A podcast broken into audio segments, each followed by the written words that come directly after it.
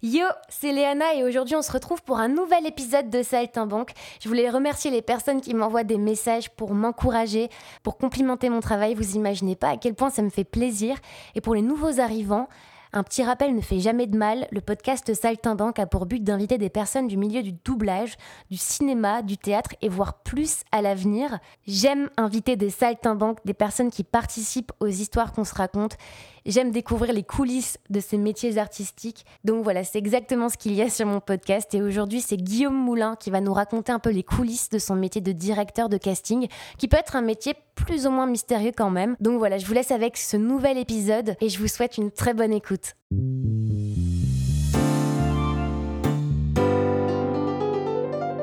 Bonjour les amis, aujourd'hui je suis avec Guillaume Moulin. Salut Salut. Comment tu vas? Bah écoute, très bien, très bien, très bien. Ravi d'être là. Bah, merci à toi d'être venu.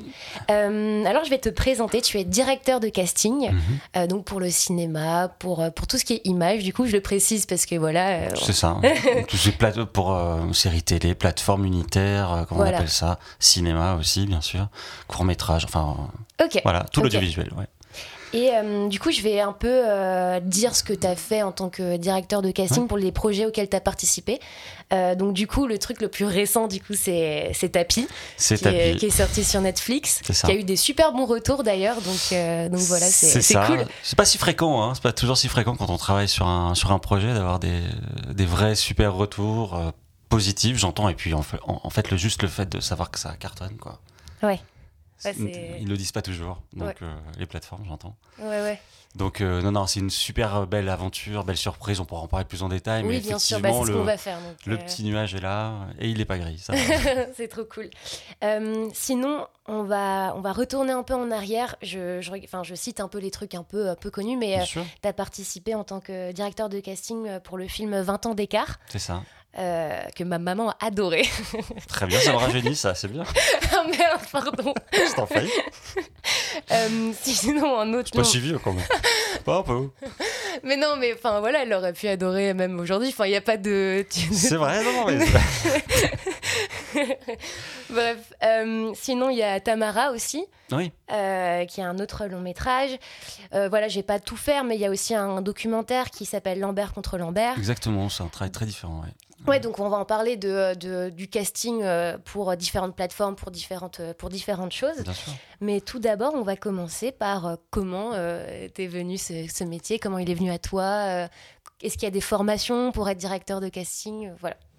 Très Raconte-nous bonne question. Alors non, pas particulièrement. En tout cas pour ce qui est de la formation, hein, j'entends. D'accord. Euh, moi, pour faire vite, hein, je je viens pas du tout de Paris. Pour expliquer euh, un petit peu tout ça, j'ai personne dans ma famille qui faisait du, du cinéma ou des choses comme ça du tout. Donc, euh, milieu des, des années 90, quand j'ai eu mon bac, euh, c'était à Limoges. hein. et euh, j'ai toujours, moi, été cinéphile. Toujours Ok, donc t'as de toujours eu cette sensibilité-là. euh, Exactement. Ouais. Ouais, ouais. Après, je savais pas trop ce que je voulais en faire particulièrement. C'est- C'est-à-dire, euh, je voulais surtout faire une école de cinéma. Être acteur, pas véritablement. Je me suis posé la question, mais Ah ouais vu ma timidité à cette époque-là, enfin, en tout cas, euh, je n'étais pas quelqu'un de vraiment excentrique. Enfin, pas excentrique, mais extraverti à ce Ouais, point-là. t'étais plutôt réservé, quoi. oui, euh, ouais. voilà. Je suis toujours, je pense, un peu, mais ça va mieux quand même. On ça se soigne aussi. Euh, non, mais euh, effectivement, euh, donc je, je voulais faire ça et il n'y avait pas 36 manières de le faire à cette époque-là. Euh, C'était soit véritablement attendre, faire des concours pour faire la FEMI chez Louis Lumière, mais moi je voulais tout de suite à 18 ans aller faire autre chose. C'était médecine ou une école de cinéma. Ah oui, Donc, c'est vraiment les deux opposés, quoi. voilà. donc l'école de cinéma, bah, en fait, ça a été l'ESRA à Paris Donc entre euh, milieu des années 90 quoi en gros. Je faisais ça en parallèle avec la fac aussi la Sorbonne Nouvelle. Bon voilà j'essayais de me dire un tout petit peu d'être un peu dans, dans un cadre soit Donc tu faisais un sorte de double cursus, euh, parce que l'ESRA c'est plus pratique aussi. c'est ça. Et euh, la Sorbonne Nouvelle, j'étais, c'est plus théorique, quoi. c'est ça très exactement. Mais après euh, comme j'ai toujours beaucoup lu et vu et regardé sur le cinéma bon j'étais un peu sur les deux tendances. En fait je, je savais pas trop mais j'étais très intéressé par les deux. Euh, bon il se trouve que elles- sont vraiment pas interdépendantes. hein. Tu peux travailler vraiment dans l'une et dans l'autre, ça n'a aucune incidence particulière. Je veux dire, enfin, en tout cas, elles, elles s'auto-servent pas. Euh, non, l'ESRA, effectivement, c'était les années 90, il n'y avait pas de moyens numériques, etc. Donc, il fallait vraiment bien choisir ses, ses options, ses années. Enfin, il fallait bien choisir Ouais. ce que tu voulais effectivement faire. J'ai choisi image, c'est pas du tout ce que je fais. Enfin, je veux dire. Donc image, c'est pour être chef opérateur. Oui, euh, c'est plus ça, effectivement. ouais. euh, mais effectivement, les gens qui étaient réalisateurs étaient, on va dire, un peu plus les plus grandes gueules, quoi. Ils ne sont pas tous restés, voire même pas du tout pour certains. Il y avait Mais un concours euh, pour entrer à l'ESRA ou pas c'est une école privée, hein. Ouais. surtout dans les années Ah oui, 90. d'accord, oui. Alors, elle coûte cher, tant pis. Ça coûte, ça coûte toujours cher, je pense. Oui, il y a une sorte de concours, mais je pense que c'est un peu plus Ouais. pour voir un peu euh, dans quelle, disons, dans quelle section tu vas être. Après, euh, tu l'as rentabi- rentabilisé, donc. Ouais, euh, bah, aussi, rentabilise. hein. Donc, euh, non, non, mais c'est juste pour, pour dire ça. Moi, moi, ça m'a surtout appris, en fait, à être au contact de, des métiers techniques du cinéma. Parce que tu passes un peu partout, les, effectivement, dans une école, vite Mm. fait, tu passes un tout petit peu par. Euh, partout. En fait, on te met un petit peu à tous les postes, régie, j'ai dire écriture, tout ça, pour voir un petit peu ce vers quoi. Enfin, au, avec- au travers de quoi tu vas tu vas t'exprimer. J'ai pas du tout fait de casting euh, à l'ESRA, alors que mon associé David Baranès, qui a fait l'ESRA aussi à cette époque-là, oui, lui il faisait déjà les castings pour ça. Donc lui c'était peut-être déjà plus ancré. Et il était aussi un peu comédien, ce qui est pas du tout donc mon cas. Alors, je vais arriver à peu près après sur notre association parce que justement c'est un peu Ouais, j'allais en, j'allais en parler justement. c'est euh. la différence qui est intéressante entre nous deux. Euh, donc après, euh, vite fait, hein, je, donc je suis sorti d'école et puis je, tu cherches un petit peu avec ton réseau à travailler. Euh, j'ai été euh, assistant sur des stagiaires mise en scène, sur, euh, je veux pas détailler sur quoi, mais en gros, le premier vrai métier sur lequel j'ai pu, euh, lié au casting, sur lequel j'ai pu travailler, c'est sur la série H. Donc avec Jamel, Eric et Ramsey, euh, Mhm. qui était un sitcom euh, un peu quand Canal Plus en avait produit trois en même temps, mais il y a vraiment que H qui est resté dans les mémoires. Donc là, t'étais pas du tout encore euh, directeur de casting à Non, ce moment-là, t'étais vraiment. dans- Assistant. Enfin, Ouais, j'étais chef de file quoi. en fait. Je travaillais pour un, deux directeurs de casting qui faisaient beaucoup de, de figuration, de, pour, pour que ce soit pour des films ou, ou Ouais. des séries télé.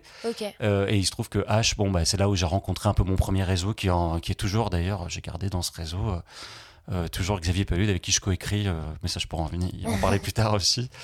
Euh, et puis d'autres aussi, David Moreau qui aussi, son, son père réalisé des épisodes sur la série, euh, avec qui j'ai coécrit aussi, puis fait les castings de quasi tous ses films aussi depuis.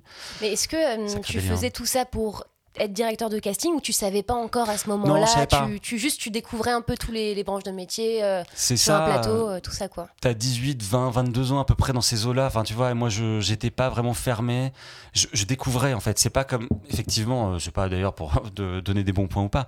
Quand tu es, quand c'est ancré dans ta famille depuis pas mal de temps, je pense que euh, ça infuse quand même. Tu sais à peu près ce que tu veux faire. Mm. Tu, si tu veux être dedans ou pas, si t'en fais un rejet ou pas, ou si au contraire t'en fais une force qui te nourrit. Euh, moi, j'avais envie plutôt d'observer tout ça. Et il se trouve que le casting, on m'a laissé, et peut-être on m'a laissé plus de chance parce que je- aussi, je- peut-être je me donnais un peu plus. Du coup, après, euh, bah, on m'a laissé beaucoup plus de liberté. D'accord. Pour faire court, après, on a fait beaucoup de pubs avec ce, ca- avec ce directeur de casting. Je suis resté avec lui quelques années.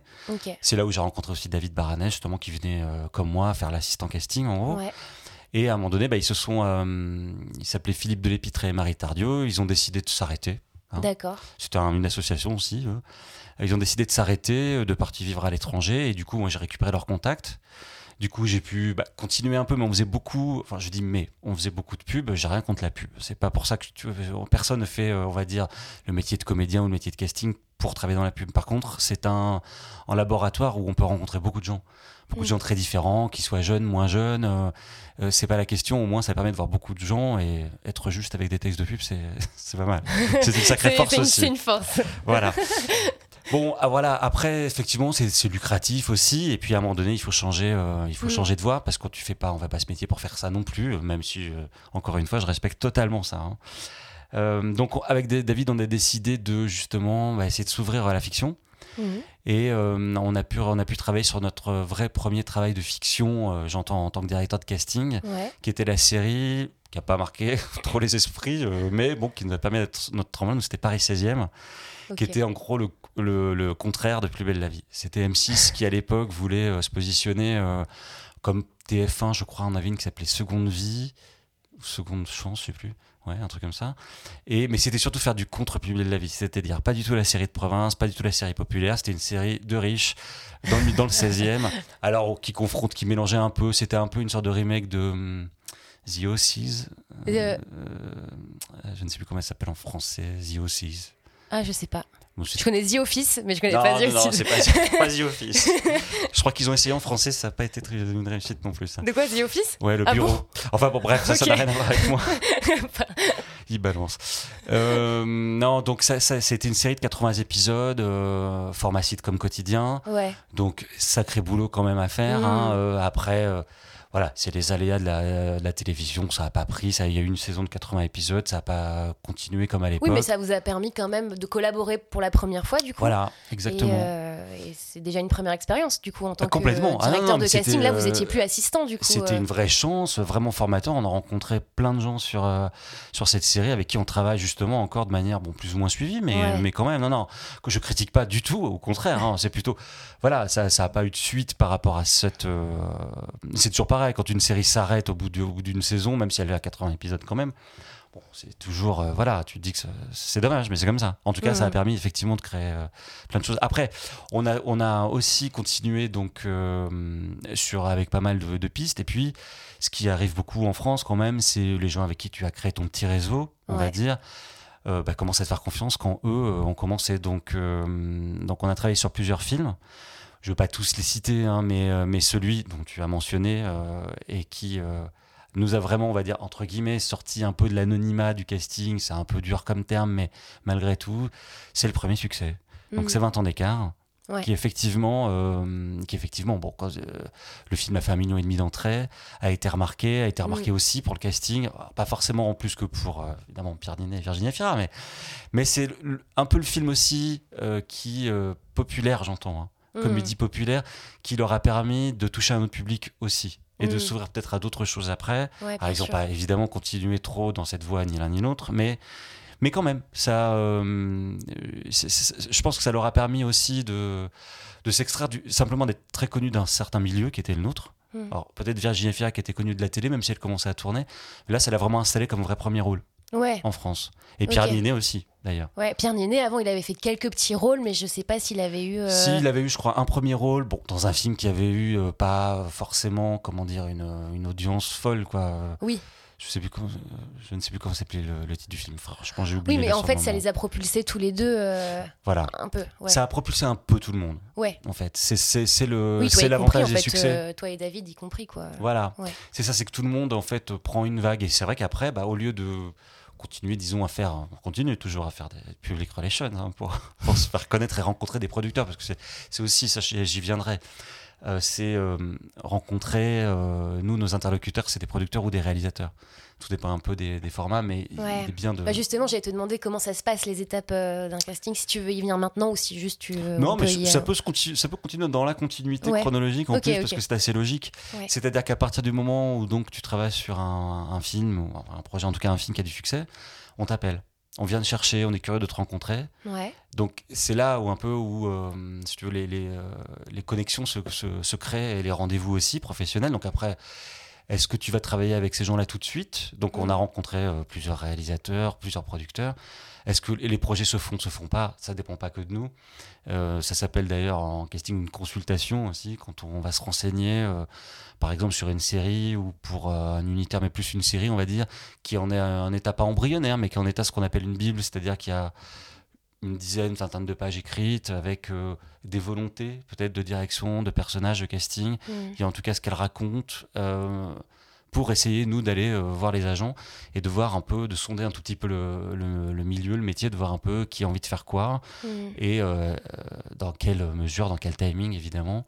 Donc voilà, et après, soit évidemment laisser transformer, j'allais dire, et puis la, la, série se fait, soit euh, ça, met, ça prend trop de temps, les, les connexions se font pas, les, euh, les collections de casting et de production ne se font pas non plus. D'accord. Et euh, les acceptations, je veux dire, et puis donc du coup, ça se fait ou ça se fait pas. Quoi. D'accord. Et donc ça détermine après, nous, un travail plus actif sur tout le reste du casting. Mais c'est, le, c'est la production ou c'est le. Est-ce que si un réalisateur a envie de travailler avec toi, il peut faire appel au producteur en mode Ah ben moi j'aimerais beaucoup travailler avec Guillaume, Guillaume, Moulin Bien sûr. Est-ce que, est-ce que c'est, ça passe par la production ou par la réalisation ou ça peut, être, ça peut changer en fait? C'est, un petit peu les deux je ne vais pas forcément euh, citer de nom particulièrement là, mais, mais dans le principe, c'est ça. C'est bah, Bien sûr, quand tu as. Euh, si, je vais en citer Allons-y, Tristan Segala avec qui euh, on travaille depuis quand même, qui a donc réalisé, qui a réalisé Tapi, bien sûr, si, si.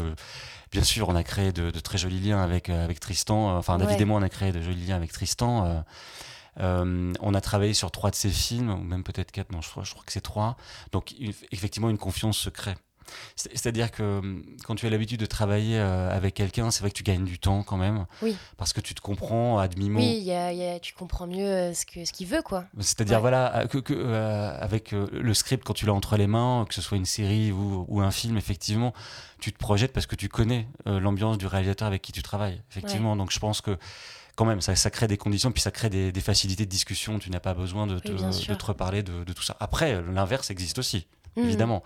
Je pense que, euh, des réalisateurs euh, qui ont envie de travailler avec toi, on se rencontre. Après, euh, ça marche ou ça marche pas. Hein. Ça, ça dépend un petit peu du feeling aussi. Il y a aussi, c'est qu'on est quand même des collaborateurs artistiques, donc effectivement, il faut que. Et puis il y a de tout, je dirais. Il y a des réalisateurs qui sont très fidèles tout le temps, et il y en a d'autres qui le sont moins.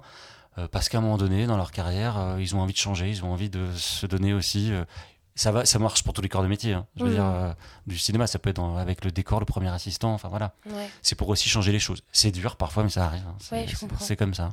Et du coup, dans le hum, processus d'un casting, le réalisateur, il est présent à quel point?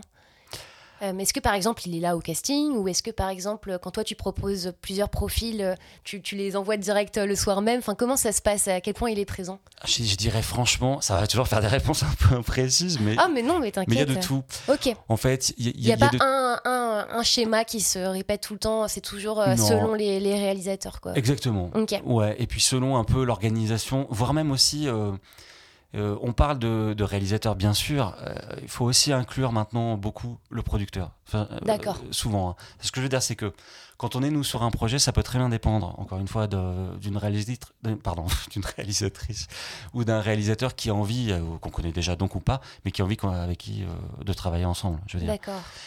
Après, ça passe aussi de toute façon quand même par un échange avec le producteur, aussi bien évidemment, bon, qui certes est la personne qui t'emploie concrètement. Hein, euh, le producteur, mais qui, selon un peu les, gens qui peuvent s'impliquer beaucoup dans le processus de, dans le processus de création. Hein. Euh, il y en a qui te, laissent, qui, qui te peuvent te laisser faire par confiance avec le réalisateur parce que peut-être le réalisateur a une forte personnalité et aime bien mener lui-même ses, euh, ses mhm. discussions et ses castings. Et puis il y a des réalisateurs qui connaissent les comédiens très bien, il y en a qui les connaissent pas trop non plus. Il y a des producteurs qui connaissent les, les, les, comédiens et les comédiennes très bien, et d'autres c'est pas le cas ça, il y a un petit peu tous les cas de figure en fait. Donc un peu, à peu près, selon, c'est très différent. C'est soit on a une grande marge de manœuvre, ou un réalisateur a tout de suite son univers. A tout de suite, euh, je sais avec qui, avec un peu, je, vais travailler. Donc ça nous donne des pistes. Pas pour tous les rôles, bien sûr. Donc ça nous donne des pistes ensuite pour euh, essayer de d'éclairer, euh, de, donner des idées, voilà, qu'elles soient évidentes ou plus à discuter, ou surprenantes surtout. Hmm. C'est un petit peu ça. Je veux dire, même moi en casting, quand euh, je fais mes listes ou je prépare mes listes, moi, pour, euh, pour, pour des castings, on a envie d'essayer de rester dans une espèce de zone de confiance parce qu'on se dit, il y a un instinct. Quand on lit un script, c'est marrant, ça m'inspire tel, tel, tel, tel acteur. Ouais. Exactement. Donc on se dit, ça c'est bien, c'est une évidence. après, cette évidence, faut jouer aussi un peu avec. Parce que, en mm. fait, moi, quand je lis un script, j'ai deux, deux manières de faire. Enfin, non, j'en ai qu'une, en fait. Pardon. Juste deux étapes, je vais dire. Je le lis une première fois en entier, sans m'arrêter pour voir un petit peu, euh, voilà, m'imprégner de l'effet. Enfin, sauf quand c'est évidemment une série, c'est un peu long quand même. Mais quand c'est un, film, euh, je préfère faire comme ça parce qu'au moins j'ai la sensation d'avoir, euh, s'il y a des sensations, moi je sais pas, de, rythme, de longueur, ou, mhm. de, ou, si vraiment le projet est un page turner, enfin tu vois, vraiment tu, tu peux pas t'arrêter, tant mieux. Parfois c'est pas forcément le cas, mais peu importe. De voir un petit peu la qualité du texte aussi. on se projette forcément dans un texte qui a été écrit à voix haute par les, par les scénaristes on se projette forcément, ça, crée des images. Beaucoup mhm. plus que quand le, sous-texte est dans le texte. Bon, je vais pas être trop technique, mais enfin. Et euh, donc je le lis une première fois comme ça, je me fais une première opinion et ensuite je le relis une deuxième fois. Là, en annotant des choses, en stoppant ma lecture, en, mettant, en, annotant, euh, en mettant des, noms parfois qui me viennent tout de suite. Et ensuite, voilà, ces noms, est-ce que ça reste des évidences? Est-ce qu'il faut justement que j'écoute cette zone de confort, au contraire me laisser surprendre par quelque chose. De là aller moins dans cette zone de confort ou de me dire j'adore tel ou tel comédien, je connais pas forcément encore ou pas dans cet esprit-là. Est-ce que c'est le bon moment pour essayer d'y aller? Bon, c'est plus générique qu'autre chose à dire comme ça. Bien sûr, un, exemple précis, mais, mais je préfère voilà, c'est un peu cette manière de fonctionner, quoi. Disons.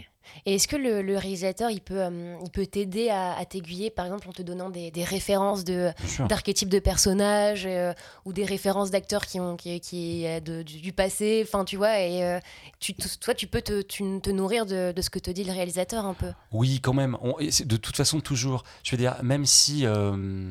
alors, quand on travaille sur certains projets de télé, les, en télé et en plateforme, peut-être plus en télé, y- les réalisateurs peuvent arriver peut-être dans le processus. Mhm. C'est-à-dire que nous, on est déjà là parce que le producteur nous a appelés, on a déjà réfléchi.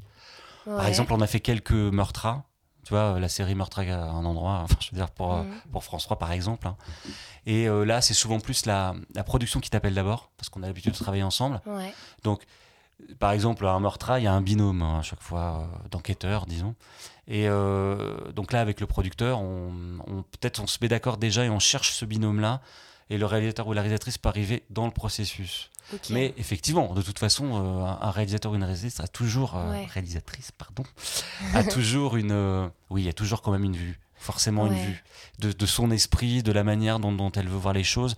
Là, par exemple, le dernier qui est pas encore diffusé, on a eu, on a travaillé avec une réalisatrice de, de cinéma qui s'appelle Reynouz D'accord. et qui avait effectivement, alors des vues encore peut-être encore plus précises Ouais. que, que, que certains et des, des, des attentes peut-être un, peu moins dans la norme, disons, que certains autres réali- réalisateurs avant. hein. Ouais. Mais tout est respectable, c'est pas ce que je veux dire. Par exemple, on a travaillé avec euh, justement avec Vincent Trisolini qui a aussi réalisé, euh, co-réalisé euh, euh, l'affaire Vincent Lambert contre Lambert, Ouais. mais avec qui on a fait un meurtre qui était super intéressant aussi.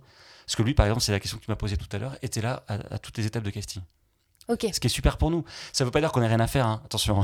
c'est juste que on prévoit nos listes. Alors, on, on fait pas forcément tout le temps valider toutes nos listes. Je veux dire, si on nous demande, on va peut-être rassurer euh, les producteurs ou certains réalisateurs en leur disant on voit telle ou telle personne pour qu'ils sachent déjà qu'ils soient, on va dire, Mhm. rassurés, ce qui ne nous empêche pas effectivement quand même d'enrichir nous le casting. Mhm. Donc euh, c'est euh, d'enrichir le casting avec qui des gens qu'on a envie de défendre. Ouais. Parce que c'est ça pour moi le casting. C'est c'est pas faire un catalogue euh, de comédiens et tu pioches dedans. Enfin peut-être ça existe, mais en tout cas moi j'ai pas envie de travailler comme ça.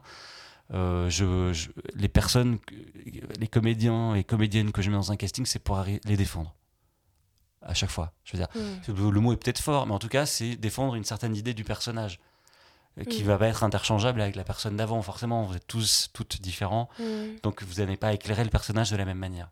C'est ce Mm. que je veux dire en tout cas dans, dans cet Ouais. esprit-là. quoi. Mais j'ai l'impression aussi que, euh, que ça dépend aussi beaucoup des, des plateformes. Par exemple, la télé, il y a, y a le producteur, mais il y a aussi la chaîne. Bien sûr, Euh, par exemple, TF1, M6, qui eux aussi, en fait, ont leur mot à dire sur le, le choix des. même euh, plus que leur mot à dire. hein. Ah, c'est eux qui choisissent, euh, qui ont Bah. le- le- Non, Le mais mot il faut final, être franc. quoi. Il, il faut être franc. euh, après, tout ceci se, se fait en bonne intelligence quand même. Oui, bien Je sûr. veux dire, une production ne peut pas commencer à aller se dire je vais aller travailler euh, pour TF1 par exemple et ne pas du tout euh, les écouter par rapport à leurs attentes. Mm. Ou ne même ne pas essayer de se douter quelles vont être leurs attentes. Alors après, attention, c'est pas nécessairement pour aller contre ou n'aller que dans leur direction. Mm. Il faut, c'est aussi de la discussion, c'est aussi alimenter ça. Mais il- il- sans être un peu réducteur, chaque chaîne, ou en tout cas a un peu son cahier des charges. C'est un petit peu réducteur de dire ça comme ça, mais il faut essayer de bien comprendre quand même. euh, voilà, qui est populaire sur une chaîne, qui l'est déjà Est-ce qu'on a envie de jouer ce jeu-là euh, pour, ce, pour cette prochaine série ou cette prochaine unitaire? Est-ce qu'on va dans les, euh, on va dire, je vais employer ce mot, dans la zone de confort de la chaîne? Mm. Parce que ça va leur plaire, ça va plaire à leurs spectateurs en gros. Et donc ils savent qu'ils ont un coup d'avance s'ils mettent des gens populaires de leur chaîne, qui sont déjà vus, disons. Euh, et, euh, ou alors justement, est-ce que c'est pas le bon moment pour essayer de surprendre?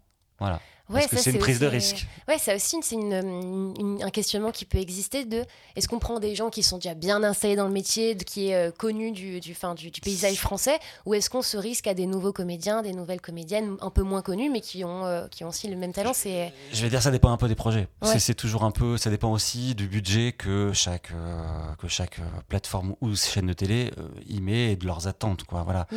Ils n'ont pas, ils ont pas les mêmes attentes pour tous les projets. Mm. Euh, donc, effectivement. Et puis, il y a les tranches d'âge aussi. Euh, je veux dire, quand, quand euh, tes héros ont 20-25 ans, forcément, il y a quand même moins de noms super installés. Mm. Je veux dire, comme on dit, ou bankable, hein, Oui. on doit dire ce mot-là, euh, que dans la quarantaine, cinquantaine, qui vont peut-être plus être le corps de cible de certains. Et Mm, puis, bien sûr. travailler pour Netflix, Prime ou TF1 ou France Télé, c'est pas la même chose. C'est Ouais, pas, c'est il y a pas une la- différence à chaque. euh, Oui, parce que tous les projets sont quand même différents. Alors après, euh, ça n'empêche pas que tu peux travailler avec des réalisateurs ou réalisatrices qui ont travaillé eux pour des aussi pour, hmm. pour, ces, pour toutes ces chaînes. Mais les attentes ne sont pas les mêmes. De toute façon, les projets ne sont pas les mêmes non plus, j'ai Mhm. envie de dire. Mais quand même, il faut bien comprendre où, euh, où tu mets, euh, entre guillemets, les pieds. Hein. C'est pas, euh, c'est pas du tout un, comment dire, un supplice, hein, au contraire. Au contraire. C'est une richesse. Et puis, c'est intéressant de... euh, d'aller discuter, mais d'aller discuter justement concrètement de, de ce qu'on vient de dire. C'est-à-dire, est-ce qu'on, est-ce qu'effectivement, on, on fait, euh, on a envie de surprendre la chaîne ou au contraire, on a envie juste de la satisfaire? Hmm. J'ai envie de dire, mais ça reste, mettons les mots, ça reste quand même un client. Hmm. Une production reste aussi ton employeur. Le, euh, et euh, je- ce que je dire par là, il faut respecter, pour moi, il faut quand même respecter ça. Je veux dire, c'est aussi une charge de travail qu'il faut respecter. Alors, se faire respecter, se faire respecter aussi. hein. Oui, bien sûr. C'est pas être, non plus être corvéable à merci pour le principe. hein. Mais, euh, mais il faut y mettre quand même de vraies motivations et essayer de bien comprendre justement quel, quel projet tu dois défendre et comment tu dois l'alimenter dès le départ. Hmm. Euh, sinon, tu risques d'avoir des surprises et de faire des cheveux blancs et euh, Hmm. voire même du burn-out. quoi. Donc, euh, Ouais, je comprends. non, ouais. voilà, c'est vraiment pour essayer de. Après, on pourra parler de cas plus concrets peut-être, mais en tout cas, c'est. D'accord, ok. Ok, ok. Euh, tu parlais tout à l'heure de, de ta collaboration du coup avec euh, David de, Baranès, c'est ça? C'est ça, ouais. Comment euh, vous vous complémentez? Est-ce que comment ça se passe si lui il a un, par exemple un coup de cœur pour un comédien ou une comédienne et toi tu es un peu plus hésitant ou vice versa Comment comment vous travaillez ensemble? Ben, en fait, on, alors soit on, tra- on- on- on travaille déjà sur, sur les mêmes projets à deux. Enfin, je veux dire, ça, ça toujours. On a toujours, même s'il y en a un qui reste l'interlocuteur particulier pour chaque projet, pour pas que ça fasse trop de, Oui. de complications, j'entends. Euh, mais on travaille dans l'esprit et dans, le, et dans nos listes et dans nos choix, tous les deux. Alors effectivement, on n'a pas la même sensibilité, on est même Mm. très différents. Euh, c'est ce qui fait aussi notre richesse. Parce que David, comme il a voulu à un moment donné être comédien et que lui, il a voulu être casting dès le départ, Mhm. euh, et ce qui n'est pas mon cas, moi, une, je pense que j'ai une vraie distance par rapport à ça. C'est pas, euh, enfin, j'ai- ma propre manière et ma propre, mes propres goûts et sensibilités. C'est sûr, c'est sûr. Parfois, on se rejoint Mm. sur des rôles et sur des évidences. Parfois, pas du tout. Mm. Donc, c'est des discussions. Après, voilà, c'est ce qui peut faire aussi la richesse et la différence d'un casting. Euh, encore une fois, pour se surprendre et se faire surprendre. Je veux Oui. dire, c'est surtout ça. Parce que le processus d'un casting, si par exemple euh, on fait venir par- pour, pour un casting quelqu'un, David veut absolument le voir, et moi je suis pas très euh, fan euh, forcément, en tout cas bluffé par l'idée. Bah, si euh, en, en faisant ce processus-là justement, bah, je suis surpris et agréablement surpris, bah, tant mieux, j'ai envie de dire. Mhm. Après, ça peut se défendre donc de cette manière-là. Mais quand même, de toute façon, quand on fait venir quelqu'un à un casting, une comédien, une comédienne, c'est pour être aussi, voilà, alimenter cette zone de confort, mais aussi pour être surpris. Moi, je veux pas, par exemple, euh, j'ai envie d'être surpris, j'ai envie de hum, de voir, je sais à qui, en- entre guillemets, un tout petit peu j'ai affaire en théorie, sauf quand je ne connais absolument pas la personne qui est en face de moi, Mm. que j'ai pu voir, par exemple, dans un film ou une série, mais que je que je connais pas humainement. En tout cas, moi, l'idée, c'est pas de, de leur faire faire des répétitions à outrance pour essayer de lisser un jeu. Parce que je trouve ça un peu dangereux. Moi, si je veux voir quelqu'un, c'est parce que j'ai envie d'être surpris, donc euh, je vais le laisser s'exprimer et remettre dans le contexte, par contre, d'une scène. Oui, bien sûr. C'est un peu le souci, je pense que vous avez, tu pourras me le dire aussi, quand vous arrivez à un casting, vous avez de moins en moins d'infos, en fait. C'est un peu le problème. Et on peut pas trop vous en donner maintenant. On Mhm. peut plus vous donner réellement de scénario. Vous avez une scène qui est un Bah, peu les clauses de confidentialité euh, sont de plus en plus épaisses en fait. Et ça. Donc, euh, ouais. Et puis en plus, il y a le, la notion de self-tape aussi, qui est d'envoyer une vidéo de soi euh, à des directeurs de C'est ce que casting. j'allais dire. Donc, euh, enfin voilà, désolé, je t'ai Ah non, non, non, je t'en je prie. t'ai dévancé. Très bien. Mais, très euh, bien. mais tu vois, il y a ce truc de. euh, effectivement, le rapport humain, j'ai l'impression que via ce, ce processus-là, que je comprends parce que vous êtes sursollicité, il y a de plus en plus d'artistes. Bien sûr. Donc, donc c'est aussi un, un- un grand, un énorme moyen de gagner du temps. Mais aussi, ça, je pense que ça peut faire perdre de, euh, bah regardez, euh, je, suis comme ça, euh, je m'exprime de cette façon-là, en dehors des caméras, je, peux avoir ce regard-là ou ces, ces gestes-là qu'on peut peut-être louper dans une simple self-tape d'une minute ou deux, quoi. Je comprends très bien ce que tu veux dire. Alors, la self-tape est devenue, avec le Covid, c'est très démocratisé en France. Avant, c'était pas le cas. Mhm. Avant, c'était vraiment euh, parce que tu dois aller euh, la montrer pour l'étranger, j'entends, hein, pour faire des castings pour l'étranger, pour l'Angleterre, Mhm. etc. oui, si c'est le vrai, cas. ouais. Avant, c'était pas le cas. hein. C'était même pas très bien vu, j'ai envie de dire. Ah, Ah bon, ouais elle peut pas se déplacer pour le casting. Ah bah alors c'est quand même ennuyeux. Non, non, c'était quand même un peu mal vu. C'était pas Hmm. si en tout cas démocratisé. Alors effectivement, il faut une, une pandémie pour ça, j'ai envie de dire. bon, je plaisante, mais quand même. Bon, du coup, ça s'est démocratisé. Je, je pense que j'ai quand même quelques, hum, quelques collègues, hein, sans citer de nom, qui parfois, je pense, en abusent un peu. Euh, qui peut-être demandent, demandent ça de manière un petit peu trop générale, en fait, et systématique avant de faire un premier casting.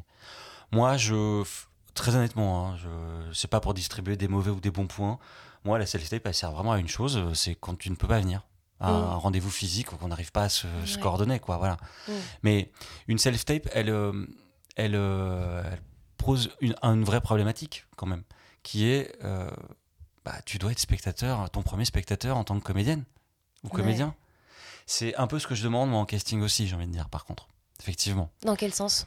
C'est- C'est-à-dire que bah, tu- si tu m'envoies une self-tape, donc une self-tape, bon, j'imagine que les gens sont au courant de ce que c'est, mais c'est se filmer soi-même chez soi pour envoyer un casting, pour Ouais. candidater. quoi. Euh, donc il faut quand même se préparer. C'est-à-dire se créer un au-delà d'apprendre le texte, évidemment, c'est de se créer un contexte, un background du personnage, Mm. en tout cas le plus possible, et de se filmer, d'avoir soit un interlocuteur, alors qu'il soit euh, audio, ou d'avoir véritablement quelqu'un, bon, ça très bien. Tous, tous les moyens sont bons, ça, il n'y a pas de problème. Mais c'est en tout cas de faire un choix par rapport à un personnage, un ton. Ouais. Une, euh, je sais pas moi, est-ce que je Oui, suis tu- en empathie avec ce personnage? Est-ce que j'ai envie de le rendre comme ça ou pas du tout? Est-ce que j'ai envie de le rendre victime de la situation ou pas du tout? Ouais, complètement. Il faut ouais. faire des choix. Et ben, c'est quand même ce qu'on vous demande en fait avec une self-tape, c'est d'être votre premier spectateur. C'est pas d'envoyer deux fois la même prise, hein, c'est de faire des choix, quitte à risquer des choix. C'est-à-dire, bah, je manque de contexte, mais j'ai envie d'assumer cette scène comme ça. Donc ça, c'est ce qui me parle en premier. J'ai envie, c'est moi, ça me ressemble. Donc si j'ai envie de la montrer comme ça, je vais la montrer comme ça. Mm. Et puis, je me doute bien que ça m'a l'air, je sais pas, par exemple, euh, d'être une série sur le milieu médical, je sais pas, je dis une bêtise. hein. Euh, bah, je vais peut-être plus l'axer sur le côté euh, un peu plus empathique, enfin, je sais pas, voilà, tout dramatique, disons, Mm. ou plus posé, peut-être moins rythmé. Il y a- tout est possible, mais en tout cas, ça doit servir, une self-tape pour moi, à montrer ça. Mais il y a une première prise. Il y en a toujours une. hein. En casting aussi. Mm. Il y a une première, alors, soit répète, soit prise, soit une répétition. On peut faire une répétition, mais moi, je me suis aperçu, hein, tout simplement, que comme on fait, quand tu convoques des gens à un casting, ça crée un désir, ce que je disais quand même. hein, c'est pas, Mm. justement, c'est pas pour, pour créer des, un désir, pas des mauvaises journées de travail. Pas recevoir les gens comme des portes de, en, en leur parlant comme une porte de prison. Mais un casting, tu, tu le sais comme moi, euh, ça peut se passer dans n'importe quelle circonstance. C'est-à-dire, euh, on peut être euh, bah, dans une pièce, euh, vous ne le voyez pas, mais une pièce tranquille où il n'y a pas de bruit comme ici, sinon vous l'entendriez. Euh, ou alors, ça peut être, euh, on peut être dans un tout petit local avec des verrières, euh, une équipe qui passe, qui regarde, qui renvoie des, même parfois du bruit. Je veux dire autour. Donc, il faut être préparé pour tout ça, pour Mm. un casting. Et, et préparé, donc ça veut dire quand même à bien être sûr de soi, de son personnage, pas se laisser déstabiliser par le moment, Mm. par même le tempérament euh, du directeur ou de la directrice de casting, aimable ou pas, j'ai envie de dire.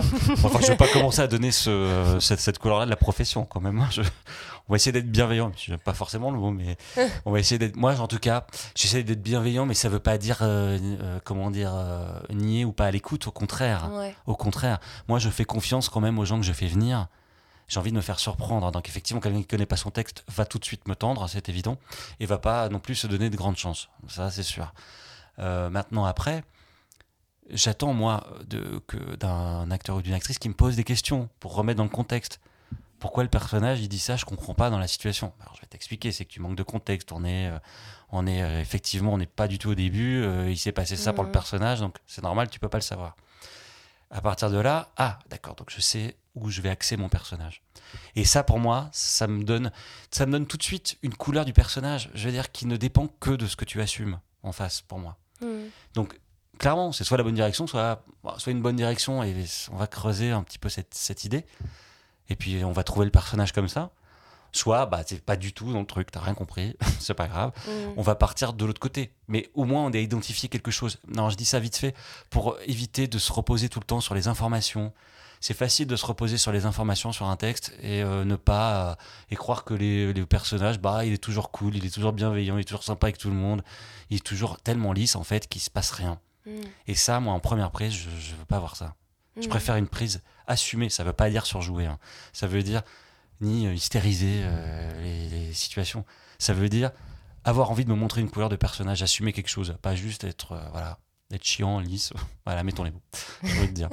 oui, mais c'est important et, euh, et, je pense que ça peut, euh, ça peut être aussi indicateur de ce, qu'on, de ce que les directeurs de casting recherchent, tu vois, de, de cette prise de position, de ce.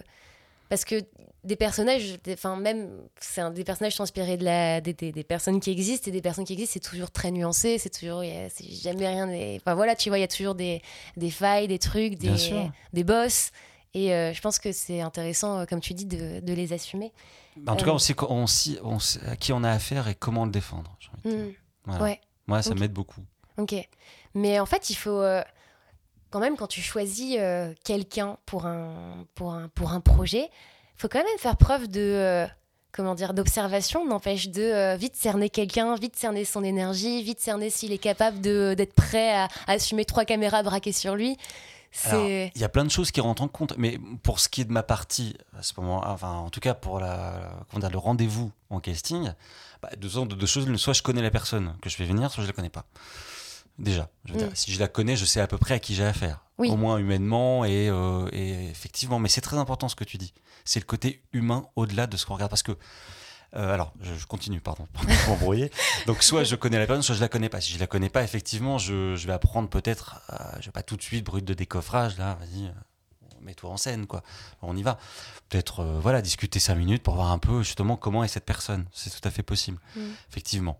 mais après, c'est vrai que c'est une vraie question pour les réalisateurs ou réalisatrices aussi, ça.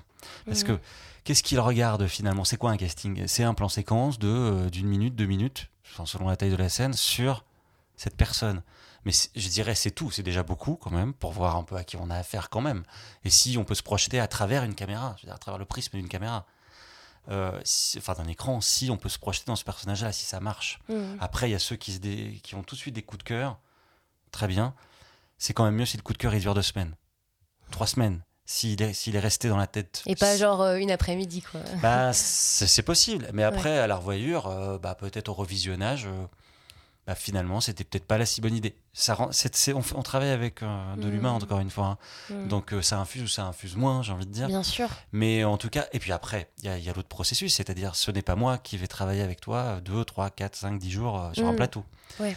Donc effectivement, l'humain dont tu parles, là, il est très important aussi. Parce que ça, j'ai eu une anecdote, mais effectivement, je peut-être pas. je pourrais la raconter. Quelqu'un, quelqu'un, si, si, sur, euh, sur le projet, c'était 20 ans d'écart, euh, qui est venu pour faire, euh, pour faire un, un petit rôle. Un petit rôle, mais quand même, bon, un petit rôle très assumé aussi. Un petit rôle qui, que moi j'ai vu en casting, c'était très bien, c'était le meilleur. Je, évidemment, je vais pas dire son nom que j'ai revu en callback avec le réalisateur et qui, tout de suite, euh, je ne sais pas, a voulu se, montrer plutôt euh, potentiel réalisateur, euh, potentiel scénariste, potentiel tout, en fait. Et donc, est allé discuter avec le réalisateur pendant 10 minutes, un quart d'heure avant. Je sentais poindre effectivement l'impatience en face. Ce qui n'est pas là pour ça. C'est pas qu'il peut pas s'exprimer. Ce qui n'est pas là pour ça.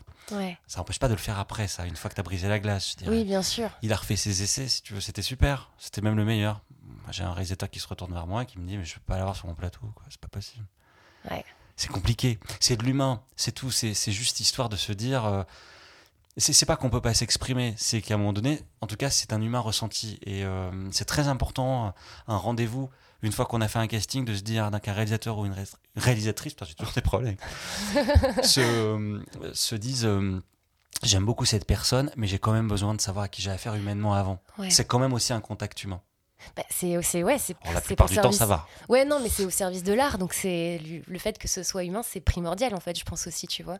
Parce qu'on va enfin c'est quand même une équipe qui va créer ensemble tu vois donc euh, je me dis que si humainement ça, ça passe pas trop c'est compliqué pour un pour un réalisateur ou réalisatrice de se, de se projeter tu vois donc euh, j'ai en fait je comprends un peu euh, le point de vue de, du réalisateur là que, que tu as mentionné dans ton exemple. Mais ton point de vue est intéressant aussi. Si je peux te relancer, est-ce que toi, tu as déjà été, par exemple, je sais pas moi, mal à l'aise, ou tu t'es dit, j'ai foiré mon casting euh, parce que là, vraiment, ça va pas le faire, il n'y a pas les conditions, je comprends pas. Quoi. Ouais, alors, euh, par exemple, euh, des fois où j'étais dans une, dans une toute petite pièce et que vraiment, qui c'était très difficile de, de, de, se, de, se, projeter, mais surtout que c'était, comment dire, c'est les, propos que j'ai eus à, à mon égard me, ne me facilitaient pas la tâche, on va dire. D'accord. Donc, euh, mais après, enfin voilà, ça c'est un truc euh, qui est normal. Enfin, tu dois être prêt à tout de toute façon. Donc, euh, on va dire qu'il y a une, on a tous un- une, les comédiens, les comédiennes, on a tous une certaine adaptabilité, je crois, devant devant des gens du métier. C'est le jeu, tu vois. C'est on a on a choisi ça, donc donc voilà. Mais mais oui, je, je, je comprends. En fait, je comprends les deux points de vue parce que c'est. Je crois qu'aussi un, un réalisateur, c'est son bébé aussi, un film, tu C'est vois. ça. Donc en fait, il a envie que tout se passe dans les meilleures conditions du monde, tu vois. Donc je me Évidemment. dis que euh, si, enfin, c'est donc évidemment, il va pas se faire chier avec un, un comédien qui euh, qui Bon, fait la là, gueule, c'était un qui- exemple. un voilà peu, quoi. euh, C'était un exemple euh, précis, disons. Alors, la plupart ouais. du temps, encore, en général, ça se passe bien. hein. c'est pas ce que je veux dire. Mais ça peut arriver. Oui, ça, peut arriver. Euh, ça peut arriver. Et euh, surtout, ce que euh, c'est là où je- moi je voudrais juste insister là-dessus, c'est d'être bien préparé. Encore une fois, si tu as des conditions un peu déstabilisantes pour un casting et que ça prend pas la tournure de ce que tu veux faire, au moins essaye sur ta première ou ta je sais pas deuxième prise de proposer ce que tu avais à proposer. J'ai envie de dire. Ouais. Parce qu'au moins tu sortiras content, satisfait d'un casting. Alors après, effectivement, il y en a qui vont te remettre dans le chemin, dans le droit chemin. Il y en a qui vont te dire, mais c'est bon, Oui. c'est fini. Ouais, ouais. Ah, bon, d'accord. Mm. C'est possible aussi. Il y a de tout. Je vais pas commencer à renvoyer des vieux clichés euh, rancis sur, sur ce métier. Il y a de tout. Mm. Hein, comment dire, hein, Mm. pour dire simplement. Bon, moi j'ai envie de passer des bonnes journées, hein, particulièrement. donc euh, c'est non, mais je, je sais à peu près qui je vois. Donc euh, si parfois bah, la rencontre ne se fait pas, c'est possible, ça arrive, hein, que tu sois pas inspiré par un texte, euh, que tu sois pas dedans, qu'il y ait quelque chose, que le- bref, que le, que le personnage ne se rencontre pas. On le sait assez vite, mine de rien. On le sait assez vite. Donc après, euh, il s'agit pas de mal parler ou de gueuler sur les gens. euh, Ça sert à rien. Je veux dire, c'est pas. De toute façon, moi, je montrer quelqu'un euh, que je voulais montrer pour un casting que je voulais proposer, mais qui n'est pas bien dans, dans le dans le rôle, c'est pas bien de le montrer. Mm. C'est pas bien. C'est pas bien parce que ça veut dire que ce serait montrer quelque chose d'imprécis ou de relativement hors sujet à un, à un réalisateur qui peut très bien te pourra te trouver très bien intéressant pour un autre projet, pour un autre personnage ou pour plein de choses. Pardon. Juste à tes souhaits. et, ce- et, euh, et ce- et en fait, ce serait pas bien Mm. ce serait pas bien pour moi. Donc euh, moi l'idée c'est euh, c'est quand même d'essayer de d'être vertueux, j'ai envie de dire Ouais. par rapport à ça. Voilà, pas euh, pas en tout cas de, de mettre dans, mal dans des dans des conditions exprès. Ça, il y a suffisamment. alors, il y a des choses que l'on maîtrise ou pas aussi en casting. Quand on est en casting, nous, c'est soit moi je donne la réplique, soit j'ai une, une comédienne, un comédien qui donne la réplique, soit c'est David, si on est tous les deux qui donnons la réplique, soit je laisse la caméra tourner. Voilà, je donne la réplique, soit je m'occupe de la caméra. Enfin, ça dépend un peu. Mais euh, quand on est en callback, c'est différent, par exemple. En callback, c'est donc le- en général le deuxième rendez-vous qui se fait quand euh, bah, tu es en sélection, en shortlist, et que le, comment dire, le, le réalisateur veut te revoir. Je veux te Mhm. rencontrer, par exemple. Bon, après, deux choses l'une, soit, soit c'est du jeu, soit c'est refaire la scène ou une autre scène ou autre chose, soit c'est effectivement plus pour. euh, pour euh, bah voilà pour discuter etc donc c'est là où tout se joue cette rencontre effectivement euh, Mm. humaine et euh, voilà il y a les essais croisés aussi ou Ah, alors, c'est quoi les essais croisés? euh, c'est ce qu'on appelait un peu avant comme ça c'est-à-dire il y a déjà une comédienne ou un comédien qui est déjà là et en fait on cherche son interlocuteur enfin on cherche le je sais pas son binôme s'il y en a Ah un oui, qui est voilà, déjà pour là voir s'il y a une bonne alchimie entre les comédiens. Exactement, Oui, voilà. justement, j'allais te demander si tu fais des essais, ouais, du coup, euh, pour voir si, si ça fonctionne entre euh, deux comédiens. C'est euh. ça. C'est soit on cherche un duo par exemple et il faut, on va vraiment voir euh, plusieurs duos, voir plusieurs faire combinaisons. Ça doit être dur pour vous, je me doute, mais il faut qu'on arrive à trouver de l'alchimie. Mm. Euh, et, euh, et puis parfois c'est vraiment juste pour trouver le, le binôme. Enfin, quand il y a, par exemple, pour Virginie Ferrer était venue nous aider pour euh, déterminer qui allait jouer en face. euh, Parce que Virginie Fira, c'était sûr qu'elle allait, euh, qu'elle allait jouer. Oui. Enfin, je sais pas si on peut en parler, il n'y a pas de, de truc bah, de. pas de problème là, hein, c'est la vérité. donc, elle était déjà là bien, elle Oui, était donc sur elle le était déjà là et donc c'est elle qui, selon ses sensations aussi, a pu euh, vous. Alors, C'est pas exactement ça, c'est qu'elle elle s'est prête très gentiment au jeu, en fait, Ok. de, de faire passer les essais pour, euh, pour le rôle de Balthazar. Ouais. Les- les- pour les derniers essais, les présélections, en fait. Bon, là, je, je vais pas trop rentrer dans les détails. mais euh, Pierre- bref, Pierre est sorti de ces essais-là, effectivement, mais au même titre que certains autres. Voilà, et elle s'est prêtée au jeu de donner, le, donner la réplique à tous ces gens. Alors, effectivement, quand même, elle est concernée. Donc, Oui, euh, du coup, je me suis dit peut-être qu'elle, elle pouvait vous dire Ah, bah celui-là, j'ai eu euh, beaucoup d'affinités, enfin celui-là, pas trop. Voilà, quand je vais même pas rentrer je dans le pense. détail. hein. D'accord. Mais oui, bien sûr. C'est euh, et puis c'est aussi pour pour voir aussi un pour un réalisateur où, où se crée l'alchimie entre les deux. ouais. Voilà, où vraiment l'alchimie se passe plus. Ça parle de soi-même souvent aussi. hein.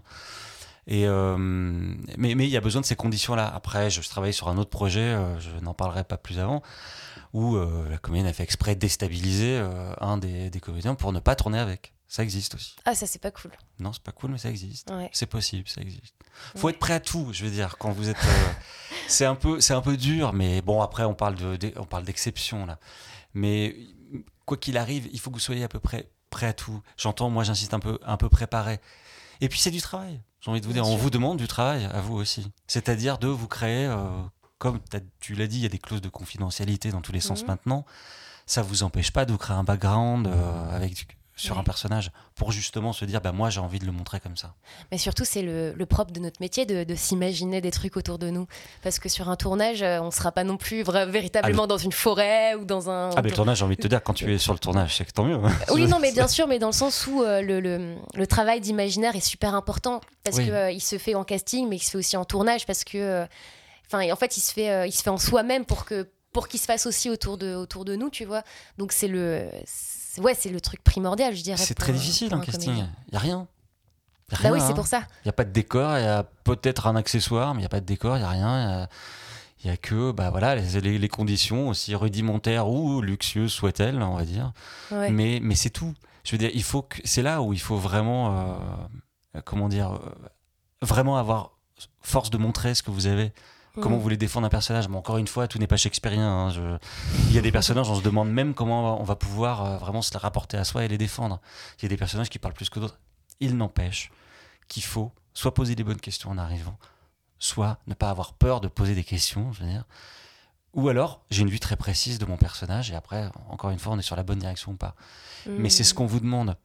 Vous vous tirez une balle dans le pied, pour moi, qu- quand vous faites pas de choix dès le Mm. départ. C'est, ou alors vous, euh, ou alors ça vous a pas inspiré. Bah, tant pis, c'est comme ça. Ça Mm. peut arriver. Ça Mm. peut arriver encore une fois. Mais toi, tu recherches une personne qui est presque véritablement le personnage ou tu recherches quelqu'un qui joue au plus juste le personnage? Alors ça, c'est très, justement, ça c'est très discutable pour tout. J'aime bien. Encore une fois, ça va plus reboucler sur. euh, je, bien sûr que je vais essayer entre guillemets de faire un peu, ce, ce pas péjoratif de dire ça, de faire ton sur ton. C'est-à-dire quelqu'un qui euh, a tout de suite, là, que je connais, qui pourrait avoir une vis comique, enfin je veux dire, qui maîtrise très bien les codes de comédie, euh, et je sais que ça va nourrir le personnage parce que justement, euh, par exemple sur la série Tapis, c'était très compliqué au début de bien comprendre le ton. Mm. Parce que nous, comme là, quand on donnait la réplique, on avait la plupart du temps, nous étions Bernard Tapis. Donc, on- donc ce qu'on cherchait, c'était un contre-champ. Ouais. Donc dans ces cas-là, c'est de deux choses l'une. C'est soit je porte un personnage très, euh, très assumé en face, en face, soit au contraire, je suis le contre-champ. Parce que c'est pas nécessairement une comédie, la série. C'est plein de choses, en fait, la série Tapis. Mais c'est aussi parfois une comédie, écrit avec des codes de comédie. Et donc, dans ce cas-là, on a un contre-champ plutôt. Parce que le personnage de Bernard Tapie, c'est quand même un éléphant dans un magasin de porcelaine. On est surtout. Et les personnages étaient en réaction par rapport à ça. Bon, nous, le temps de trouver un petit peu, en tâtonnant un peu au début en casting, c'était clair. C'était soit, pour revenir sur ta question, soit euh, quelqu'un me paraît évident dans ce. ben, je sais pas, par exemple, on avait le moins de rôle féminin que, pour- que- que pour certaines séries, mais c'était le milieu de la politique et le milieu du sport. Et Bon, voilà, ça Ouais, voulait bah, peut-être là, dire ouais. ça. Mais c'est comme ça. Non, parce que j'ai entendu quelques polémiques, oui, je, mais faut, faut vivre avec son, enfin, avec son temps, et ce temps était chronologique. On était dans les années 70 ou 80, dans les milieux d'affaires et euh, les milieux du foot, ce qui était quand même un peu moins féminin. Bon, je Bah ferme ouais, la parenthèse là-dessus.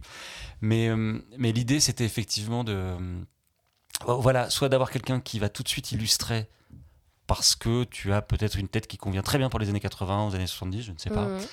Ou alors au contraire, bah, d'essayer de, euh, voilà, de, de se créer un personnage. Il y avait des personnages qui pouvaient être aussi un peu plus protéiformes que certains autres. J'entends. Il y en avait d'autres, par exemple, quand on a cherché euh, les footballeurs de, d'équipe de Marseille, de, d'équipe de Valenciennes plutôt, et de Marseille d'ailleurs, euh, pour la série Tapis, c'était clair, on était plus dans une espèce de ressemblance quand même. Même si tout le monde ne va pas se rappeler comment était Jacques Glassman particulièrement, ou euh, Basile Boli quand même. Bon, si, il y a des ressemblances et des choses sur lesquelles il faut, euh, Mm. il faut plus ou moins coller physiquement et même dans ce que dégage un personnage. Ouais. Et il y en avait d'autres où on avait une liberté totale. Pour Mitterrand, par exemple, c'était sûr qu'il fallait quand même qu'on soit dans la ressemblance et dans une sorte de mimétisme pour être crédible. Il y en avait d'autres où on avait euh, voilà, une large palette, pour, on avait beaucoup, enfin, on avait beaucoup plus de, de liberté de choix. Et donc, soit des gens qui effectivement avaient à composer un rôle, Mm. comme, tu, comme tu pouvais le dire, ou pas du tout, ou qui sont déjà le rôle. Moi, je, un, un casting, c'est souvent un mélange de tout ça. D'accord. Parce que, ça, parce que c'est se faire surprendre. C'est-à-dire, quand tu prends quelqu'un qui doit composer, bah, c'est-à-dire que s'il doit vraiment composer un personnage, il ne l'est pas spécialement au départ. Mais c'est intéressant de voir s'il va y arriver. Parce Ouais. que physiquement, il peut l'être. Et puis, il y a des personnages qui sont pas. Si, si tous les réalisateurs euh, nous disaient cette, cette, cette scène, c'est telle intention. Bon, bah, ce, serait, ce serait tellement facile. Ce n'est pas si facile que ça. Mm. Pourquoi? Parce que aussi beaucoup, l'écriture change dans un script. Par exemple, euh, je sais pas il y a des séries où quand tu as une première version, elle va faire 60 pages, il faut la réduire à 48 par exemple, bah, forcément il y a des choses qui vont sauter. Soit dépend d'un personnage, donc il va falloir réduire, donc il va arriver plus tôt, donc on va enlever une scène. Donc euh, la deuxième scène qui n'est plus la scène, enfin, devient la scène d'exposition qui était la première, ainsi de suite. Donc on rentre tout de suite dans un personnage au lieu de l'expliquer. C'est pas la même chose en casting. Ouais. C'est pas exactement la même chose. Bon, ça c'est à nous de vous guider Mm, bien sûr. là-dessus. Ok, ok. Bah, justement, on parlait euh, de, de caster des gens selon des ressembles, enfin des, des personnes qui ont vraiment existé. On va, on va parler du coup de, de la série Tapis. Oui. Euh, déjà, comment cette, euh, enfin du coup, c'est c'est fou parce que, euh, enfin comment c'est venu ça, à, à- à vous euh, cette, parce que vous avez du coup travaillé aussi en collaboration euh, là-dessus. Oui, comment c'est venu à ça. vous cette, euh, cette opportunité là Parce que et aussi comment, euh, par exemple. à, à contrario d'un- cinéma indépendant, comment ça se passe de faire un casting pour, pour un produit Netflix? Je, je comprends ce que tu veux dire. De toute façon, oui, quelque part, il faut, il faut pas se leurrer. Ce sont des, ce sont des plateformes, des chaînes, ce sont aussi des clients, même si on travaille dans l'artistique. Il faut, Mm. faut quand même se le dire. Bon, euh, c'est pas notre premier projet pour Netflix. Donc euh, avec David, donc on n'était pas perdu. On avait déjà fait un unitaire qui s'appelait Friend Zone, qui était une sorte de comédie euh, romantique très à l'américaine pour le coup quand même dans l'écriture. On avait aussi- ensuite fait un, un format sitcom, un 6 x 26 minutes en gros, qui s'appelle Detox, qui était une vraie comédie, enfin avec plein d'angles de comédie très différents, euh, qui parlait de l'addiction aux, aux réseaux sociaux et aux, autres écrans, mais sous la forme vraie- d'une vraie comédie. Donc déjà des choses très différentes. Un unitaire, on travaille pas, il n'a pas les mêmes attentes que, euh, en gros, qu'une, euh, même qu'une, qu'un, sitcom. Bon, sur ces deux projets-là, on avait, euh, on a bien compris que Netflix, ils ont aussi une bannière. Quand tu vas sur le site de Netflix, la première chose que tu vois, c'est une bannière, Mhm. quand même. Je ne veux pas réduire les choses, c'est juste pour expliquer un petit peu. Mhm. C'est une bannière, donc qui euh, on a en bannière? Bah, Qui va représenter en gros le film C'est ça, qui, va, qui on va mettre en exposition, tout simplement. C'est comme une affiche euh, dehors, quoi. Mhm. Tapis, c'était moins, le- moins le même problème, disons. Il y avait Laurent Lafitte et Tapis. Bon, bah, l'affiche, elle est claire. hein. Donc, c'est l'affiche. Donc, on n'avait pas ce problème-là avec les autres personnages. Pour Friendzone et pour Detox, un peu plus. Parce que, effectivement, c'était à comprendre, euh, euh, comment Netflix, enfin, comment est-ce qu'ils voulaient, euh, et quand même, hein, en très très bonne écoute avec les créateurs et producteurs de la série, c'est de trouver le bon, accord, le bon consensus sur je dois vendre mon personnage et ma série ou mon film parce que mon public doit s'identifier en le voyant. Donc si tu parles à un public masculin, bah, tu si c'est un film d'action, je parle de soi-même, j'ai envie de dire, une comédie romantique va plus t'adresser quand même à un, public, à un auditoire féminin, euh, quel qu'il soit, mondial, en Mm. plus de ça, pour, pour les plateformes. Donc, ce sont des discussions, effectivement, hein, euh, Mm. euh, qui nous amènent à, de toute façon, trouver des, des bons, et be- bons, bons comédiens et bonnes comédiennes, ça, on- ça va de soi. Après, ça va déterminer un peu plus le choix numéro un. Effectivement, bon, bah, parfois c'est un crève-cœur, hein, mais, Mm. Mais c'est comme ça. Tu, tu es quand même, euh, il faut bien écouter. Je veux dire, euh, le, le- le mot cahier des charges est moche, mais, euh, mais quand même, il est quand même assez précis par rapport à ce qu'attend une chaîne, ce qu'attend euh, une plateforme Mhm. et comment elle veut vendre ceci. Donc Tapis, c'était quand même relativement différent parce que Laurent était déjà là. C'est un projet qui a été porté depuis très longtemps par Tristan euh, Segala, donc le- Et il imaginait Laurent déjà euh, ils s'en d'emblée étaient, ils s'en étaient déjà parlé entre eux en fait. Ok, En fait, ils ont fait le, le premier long métrage de Tristan, s'appelle 16 ans ou presque. On n'a pas travaillé dessus. Euh, on s'est rencontrés que sur le deuxième, nous. Euh, et euh, donc, il y avait, qui était en premier rôle, Laurent Lafitte. Et ils s'en étaient déjà parlé, Hmm, en fait. Il il- il- euh, Tristan avait déjà un peu tourné autour de Laurent. Et on lui avait déjà dit à Laurent qui ressemblait un peu à, À Bernard à Tapie. Bernard Tapie sous un certain angle. Tristan aussi. Le, le désir est venu de là. Après, je pense que euh, c'est passé par pas mal de, de chaînes et de projets. Je vais pas faire le détail, je ne le connais pas tout, de toute façon, puis c'est pas à moi de le faire. C'est arrivé sur Netflix parce que je pense aussi qu'il y a quand même un fond politique euh, aussi. Ça parle de politique, ça parle d'une personnalité publique et politique. Je pense que ça dérangeait peut-être moins aussi. Ça a mis 10 ans quand même hein, Mhm. dans le processus. Donc, euh, donc je pense qu'une série comme Netflix est euh, peut-être un, peu- plus neutre pour accepter un projet pareil, plutôt Mhm. qu'une autre chaîne, j'ai envie de dire. Après, je vais Ouais, pas rentrer C'est euh, peut-être, oui, c'est sûrement possible. dans les détails. Alors nous, on a été mis sur le projet. Alors, effectivement, euh, sur ce projet-là, on a dû composer euh, aussi avec une autre directrice de casting, alors, je ne veux pas le cacher, euh, qui est Christelle Barras. euh, nous, on s'entend très bien, mais qui est effectivement euh, une, une bonne, très bonne connaissance du producteur. Donc, euh, on a dû euh, composer, puis c'est comme ça, c'est la vie, voilà. euh, mais euh, donc, elle s'occupait de quelques premiers rôles, on va dire, autour de, de la figure de Laurent, de, de Bernard Tapie, je veux dire. Bon, et nous, on a fait tout le reste. Voilà, D'accord. Et euh, comment ça s'est passé? Est-ce que c'était difficile de trouver euh, les autres rôles? Par exemple, euh, est-ce que c'était une évidence pour euh, Joséphine Japy Comment ça s'est passé le casting Alors Joséphine Japy, c'était alors c'était plus du côté de Christelle Barras justement, mais on a quand même on a quand même participé aussi aux échanges de, de noms en fait. D'accord. Ça n'a pas été si simple pour être honnête parce que et ça a été un choix. Je vais pas rentrer dans les dé- dans tous les détails hein, très honnêtement. Non, il n'y a pas de souci. Mais mais c'était aussi se positionner selon un âge en fait. C'est-à-dire à quel âge euh, fallait-il que l'on montre Dominique Tapie euh, qui allait évoluer dans le temps aussi? Donc je sais qu'il y a eu des critiques hein, comme quoi. euh, Effectivement, euh, Joséphine euh, dégage à peu près le même âge euh, en 67, en 70 qu'en 97. Certes, ce sont des choix. Je, je peux, t'en- je peux l'entendre, hein, c'est pas la question, mais Ah, bon, c'est compliqué quoi de. mais c'était, mais qu'on l'a connu. Mais en fait, le vrai choix, c'est qu'on on a connu Dominique jeune. Il l'a connu jeune. Et Laurent, à l'âge qu'il a quand même aussi, et n'avait pas l'âge de Bernard Tapie au début. C'est marrant, Mm. celle-là, je l'entends moins comme, comme critique. Mais, mais euh, non, mais ça a été un choix parce que il se rencontre donc quand elle est jeune Hmm. et que c'est des faits qui- se passent aussi. Je veux dire, il y avait peut-être un petit peu d'usure dans son premier couple. Euh, parce que effectivement, euh, la, la, la, première femme de Bernard Tapie était, était effectivement peut-être plus âgée qu'effectivement était Dominique à cette époque-là. Mais nous, il fallait qu'on crée une différence. Comme nous avions déjà trouvé effectivement la comédienne pour faire sa première femme qui est Ophélia Kolb, euh, il fallait qu'on se démarque. On a, on a, on, a hésité hein, sur pas mal de comédiennes qui avaient à peu près cet âge-là, c'est-à-dire à peu près leur milieu de trentaine. Mais voilà, bah après Joséphine a fait aussi la différence avec ses qualités d'actrice sûr. et sa sensibilité d'actrice, Hmm. et aussi se dire que elle convenait bien, je crois, euh, par rapport au premier effet qu'elle fait dans le début de la série. C'est- Il y a aussi ça, hein, bien sûr. Hmm. Après, effectivement, le cinéma, on triche. hein. Bah oui. Un peu l'idée, quoi. Ok, ok, nickel.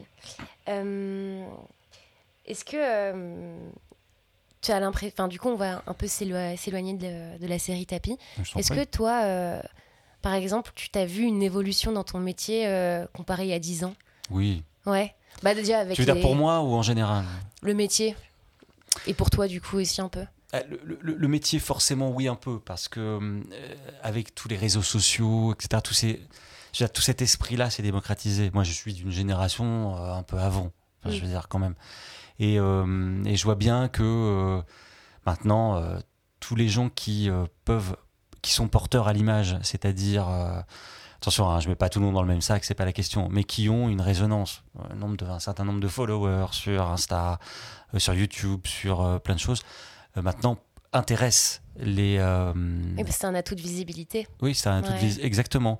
C'est un atout de, de visibilité, de communication aussi. euh, mais parfois, au- autant faut-il celui, celui-ci bien s'en servir. Alors, c'est pas qu'on se sente largué par rapport à ça. Et moi, je, je refuse pas tout. Simplement, euh, personne n'est dupe. Je veux dire, on va pas mettre un mauvais, une mauvaise personne, enfin un mauvais comédien ou une mauvaise comédienne euh, pour le mauvais, euh, la mauvaise utilisation. Enfin, je veux dire, ça, ça se Mhm. verrait déjà. Ça a peut-être déjà été fait. hein.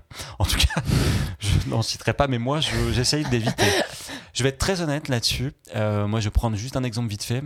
Euh, ça m'est arrivé et je, comme je savais que, euh, que, enfin, pardon, que Netflix était sensible quand même à ça, de manière à ce que tout simplement les gens communiquent sur cette série Mm. aussi. Et puis c'est normal quand tu as un compte à 300 000 euh, followers, bah, c'est vrai que tu vas toucher du monde. Moi, je peux comprendre cette démarche.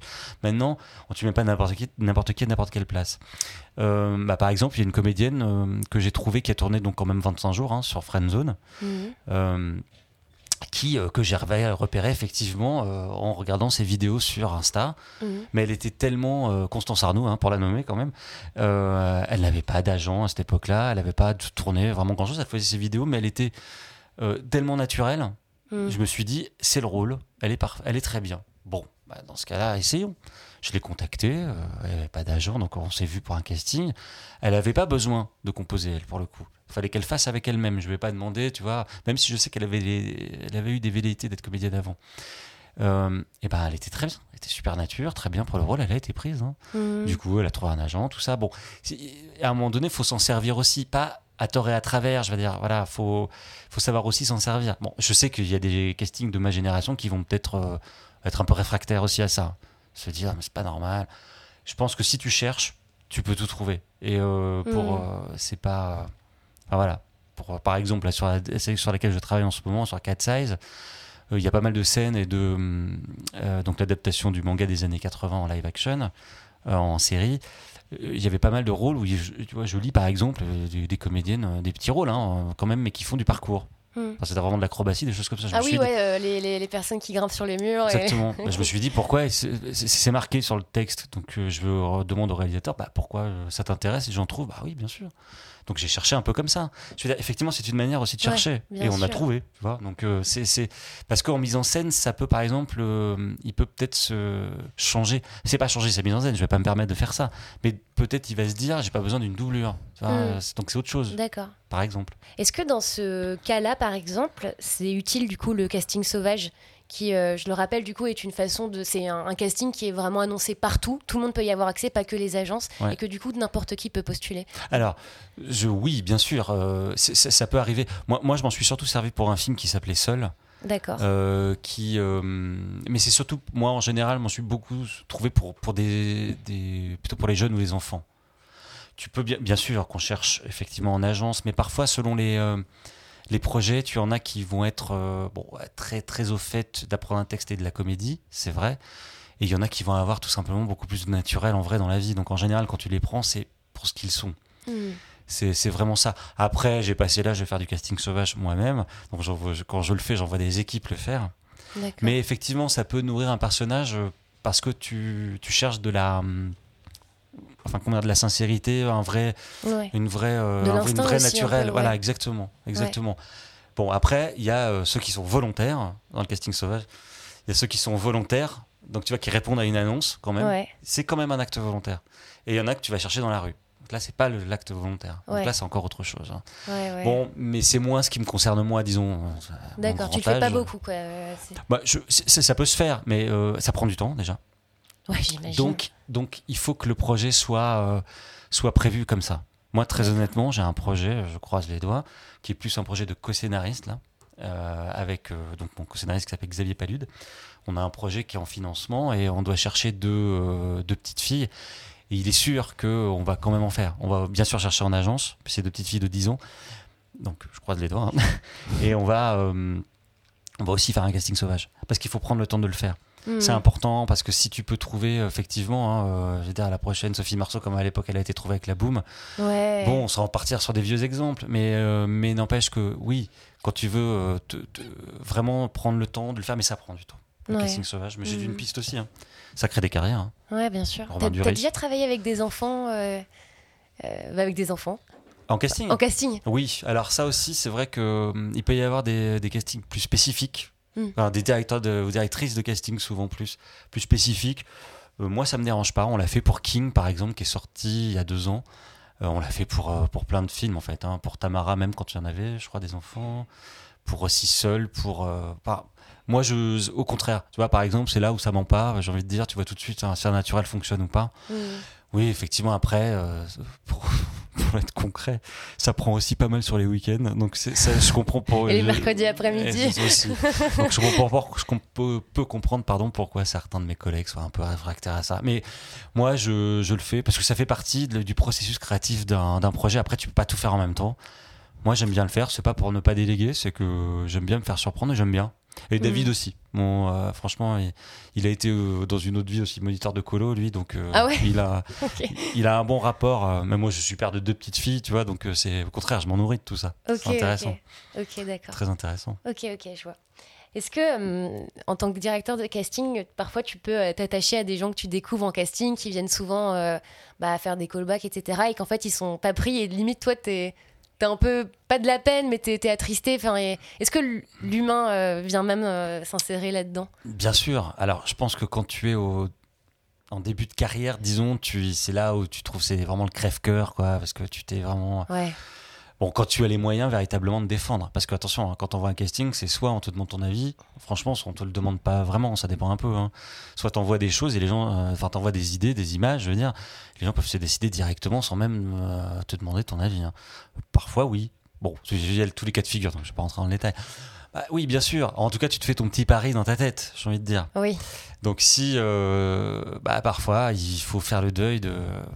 Il faut faire un deuil. Mais parfois, c'est aussi, aussi il y a parfois des choses assez logiques. Par exemple, quand on fait un casting dans une salle de, mise en scène, enfin dans le bureau de mise en scène, on met enfin on met des photos petit à petit de tous les gens qui sont pris en casting. Hmm. Donc ils composent quand même une sorte de photo de famille déjà pour le tournage, mais ça crée quand même entre guillemets une, couleur, quoi, un ton, quelque chose. Donc parfois tu es obligé de faire le crève-cœur parce que c'est comme ça. Parce que par exemple, je sais pas moi, si dans le septième rôle tu cherches le, frère du troisième rôle. Hmm et que ben toi tu trouvais euh, la proposition super forte de quelqu'un mais qui va finalement pas coller en étant le frère. Bon, c'est parfois aussi des choses comme ça. Hmm. Là, ça se comprend logiquement. Et parfois, t'es pas du tout en accord. Bon, bah, hmm. parfois, euh, il faut relancer un casting. Hein, tu t'as hmm. pas compris ce que les personnes avaient, avaient dans la tête. Ça peut arriver de moins en plus rare, hein, de plus en plus rare, pardon, quand même. Mais, euh, mais ça peut arriver, effectivement. Non, non, c'est parfois dur, effectivement. Mais quand même, si euh, je pense qu'il faut défendre euh, aussi ses intérêts. Après, euh, c'est encore une fois les goûts et les couleurs, j'ai envie de dire. D'accord, ok, ok on approche tout doucement euh, vers la, fin de cet épisode, mais on a encore, enfin, voilà, on a encore tout le temps que. Je suis peut-être trop long. Non, non, pas du tout. Au contraire, euh, moi j'adore les gens bavards, c'est ce que je recherche dans mon podcast. donc, euh, donc voilà. Mais est-ce que tu as des. Bah, du coup, voilà, on, on en a un peu parlé tout à l'heure, mais est-ce que tu as des anecdotes, par exemple des comédiens que tu as vu, que as vu naître parce que tu les as mis sur des projets, ou alors des anecdotes de casting ou complètement farfelues Enfin, voilà, si tu en as en tête, hésite pas parce que. Bah, je, oui, j'en ai, oui, oui, euh, forcément, j'en ai. Euh, bah, c'est, euh, c'est, aussi, c'est marrant, se confronter à toutes les générations. bon, sans rentrer dans les détails et sans nommer forcément les autres, mais sur 20 ans d'écart, par exemple, quand on a fait ces fameux essais croisés, c'est vrai qu'il y a, y a des choses qui tout de suite montrent l'instinct d'un comédien.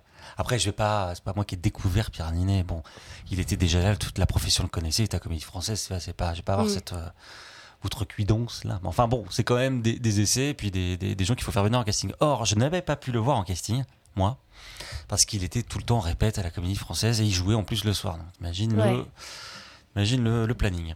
Donc il a allé voir le, réalisateur euh, et Virginie en direct. Et Bon, il se trouve qu'il a eu, euh, c'est vrai, une. Euh, en fait, il y avait quelque chose, une didascalie, hein, ça fait partie des choses que tu connais toi, hein, on les joue, on les joue pas de temps en temps, tu mhm. vois. Et ben la didascalie, en fait, c'était une, euh, une, scène en 20 ans d'écart, je ne sais pas si tu te souviens, c'est quand il se fait virer d'un plateau de tournage photo par Blanche Gardin qui lui parle comme une merde. Ah oui, oui, oui, oui je vois, voilà, Qui s'appelle Patrick, c'était pas du tout, une anecdote de casting. C'était un photographe donc de mode qui devait s'appeler Patrick. Hein. Donc j'ai cherché des hommes, des hommes, mais là tu vois, ça, pas, ça fonctionnait pas. C'était soit un peu trop, trop bourrin, soit pas assez dans le, dans le ton. Puis en fait, on avait casté Blanche Gardin pour le rôle à l'époque de Virginia Fira, de la sœur de Virginia Fira, mais ça fonctionnait pas dans ce rôle-là. Mais on la voulait absolument quelque part. C'est vrai qu'elle est excellente. On lui a gardé le, le, prénom Patrick. C'est une bonne anecdote, je trouve, parce que c'est pas écrit comme ça. Hein. c'est pas du tout écrit comme ça. Ok. c'est amusant. Bah, pour, pour reboucler sur l'autre. Euh, euh, bah, il la vire. Donc, et puis c'est toute la scène où, en gros, il fait une scène devant ses clients euh, de, pub mm. à Virginia Fira, enfin de mode. Et c'est une scène où il la prend dans ses bras, il la déstabilise physiquement. Bon, c'est l'Adidas Cali, c'est marqué. Tous les comédiens qui sont venus, en fait, pas tous, hein, mais qui sont venus, bon, pareil, pour, pour, pour auditionner. C'est marrant, il y en a qui se posent la question ou pas de faire une didascalie, mais qui ne le font pas en premier lieu. Bon, après, ils sont capables de le faire, et puis quand tu ne le fais pas la première fois, encore une fois, tu peux feindre les choses. C'est bien notre métier, c'est bien votre métier. Bon, de, faire semblant de. Bah, Pierre, il n'a pas fait semblant, quoi. Directement sans qu'on lui dise rien. Je dis pas que c'est que pour ça.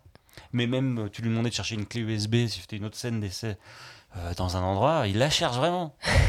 Bon, c'est ces instincts-là. Enfin, c'est une anecdote en forme de conseil aussi. Mm c'est que c'est d'aller jusqu'au bout, jusqu'au bout de ses intentions quoi. Après, je vais prendre une autre anecdote dans un autre sens. Euh, qui, était, qui va redoubler un petit peu sur le casting sauvage. On avait fait un casting sauvage avec David, alors je ne dirais pas pour quel projet, mais où on cherchait nous, pour ne pas. On n'était pas les castings officiels, on, était, on cherchait des, des castings sauvages, mais chez les mannequins. D'accord. Mannequins hommes, parce que c'était un peu. On cherchait un beau mec, quoi. Ok. Un vrai beau mec de 20 ans, et euh, c'était il y a quelques années quand même. Et on en a trouvé un qui, était un, qui avait un super naturel, euh, qui était vraiment très bien, et qui vient passer, pareil, les essais croisés avec la comédienne. Ok. C'était plus pour un truc assez dramatique. Relativement dramatique, quoi. Et euh, elle voulait, cette comédienne voulait absolument travailler avec un autre comédien. Et qui plaisait, qui faisait pas euh, unanimité avec tout le monde. Bon, on lui a euh, un peu obligé à faire passer des essais à l'autre, euh, enfin, à la personne qu'on avait trop en casting sauvage. Et pour le déstabiliser pendant la scène, et c'était pas écrit, elle a pris un verre d'eau, elle lui a balancé un plat à la figure. Bon, qu'est-ce qui s'est passé bah, le, casting, le, comédien de casting sauvage, si je puis dire, n'était pas prévu, c'est dé- c'est déstabilisé, elle a mal pris, euh, et puis elle est sortie de la scène, quoi. Mais n'a- s'en est pas nourrie. Elle faisait sciemment ça pour le déstabiliser. Ça a marché. Bon, est-ce qu'elle avait, est-ce qu'elle voulait vendre absolument l'autre comédien? Oui, je pense. Donc c'est ce que tu me disais tout à l'heure en fait. euh, C'était surtout un peu. ouais, c'est de pas. En fait, en gros, les- la morale de tout ça, c'est quoi qui se passe dans un casting, faut s'en servir. Bon, le coup du verre d'eau, c'est peut-être un peu poussif. Hein Nous ouais, sommes d'accord. c'est peut-être un peu. euh, Oui, mais dans un callback, faut pas se laisser déstabiliser. C'est-à-dire que tout peut être bon. Il y, a- il y a des gens, effectivement, il y a des, des, comé- des réalisateurs ou des réalisatrices qui vont parfois un peu pousser les choses, ou pour, soit pour surprendre, soit tout simplement pour tester une réaction humaine. Je veux dire, bon, c'est peut-être un peu. euh, C'est piégeant, c'est peut-être pas très. Pas très sympa, c'est peut-être pas très droit, mais euh, je dirais tout est bon. Bon, le coup du verre d'eau, c'est peut-être un peu too much. Mais c'est pas grave, c'est un bon exemple pour se montrer, bah, même ça, tu t'en sers. Mais du coup, il a été retenu ou pas euh, le. Mais non. D'accord, ok. Enfin, euh, celui qu'elle voulait était retenu. Oui, d'accord, mais oui, il est sorti de la scène. Il, est sorti de la scène, et après c'était difficile de s'en remettre, et puis il a été un peu humilié par ça, parce qu'il n'avait pas les codes du métier. C'était pas un comédien, si tu veux, c'était quelqu'un qu'on on voulait l'amener à l'être, en tout cas pour ce Ouais. personnage-là. En vrai, je peux comprendre de se sentir. euh, Quand tu connais pas, je peux comprendre aussi sa réaction de bah là, on se fout de ma gueule, quoi, tu vois. De... C'est un peu ça, bah oui, mais c'est malheureusement, je suis sûr que si on te mettait dans une position un peu déstabilisante, j'entends pas humiliante hein, quand même, mais déstabilisante, tu, tu, tu comprendrais que c'est Oui. pour euh, nourrir le jeu, toi. Bien sûr, bien sûr. C'est un peu, je suppose, je, peux- Ouais. je te pose des questions mon. Bien sûr, ça me fait penser à une anecdote euh, de Margot Robbie qui a foutu une vraie claque à Leonardo DiCaprio Ouais, lors d'un je- essai et qu'elle a été retenue grâce à ça. Ben voilà. Et en fait, euh, bon, je, je suis pas du tout pour la violence, mais tu vois, c'est vraiment ce. On recherche un certain culot quand même, Mais tu un, vois. petit- un petit conseil pour les comédiens et comédiennes, quand vous êtes en callback, euh, n'hésitez pas à, à proposer. Je veux dire, Mm. les didascalies, on les fait, euh, ce genre de choses-là. Vous, y aura- vous aurez toujours plein de sons de cloche différents. hein. Mais il y a des choses, moins on s'imagine, plus vous le, plus vous l'apportez, plus vous le montrez, soit vous proposez en plus de ça. Mais on se porte, quoi. Ouais. Je veux Mm. dire, c'est peut-être un peu vite fait comme, comme formule, mais quand même. C'est, moi, moi, j'aime bien être surpris en casting pour conclure. C'est-à-dire, euh, oui, je me suis fait, je me fais une petite idée de la scène, du ton, de, de forcément, si je te demande de venir, de, de, ce, que- de ce que tu vas pouvoir m'en nourrir, mais j'ai envie de, me faire surprendre. Mm. C'est bien là où, moi, la, la phrase que, je, que j'aime bien dire, c'est Putain, tu vois, cette phrase-là que j'entends depuis une semaine ou deux jours, tu me l'as dit, je n'avais jamais entendu encore comme ça parce que c'est marrant, je t'ai pas dit, je t'aurais jamais dit de le faire, mais tu me l'as proposé et ça te, et ça te ressemble. Ben, on va l'assumer comme ça, c'est bien. Mm. Voilà. Une autre anecdote, sur vite fait si tu veux, vas-y. tu montreras si tu veux, sur Detox, un comédien, tu vois, je vais le nommer, lui qui s'appelle Nicolas Bernot, qui vient pour. euh, ah, mais faire- si, je crois que je vois qui c'est, Nicolas Bernot. Voilà, bah, il joue la- un espèce d'agent un peu bas de plafond d'une de Manon Azem, du personnage de Manon Azem qui est une rappeuse, Mm. en gros.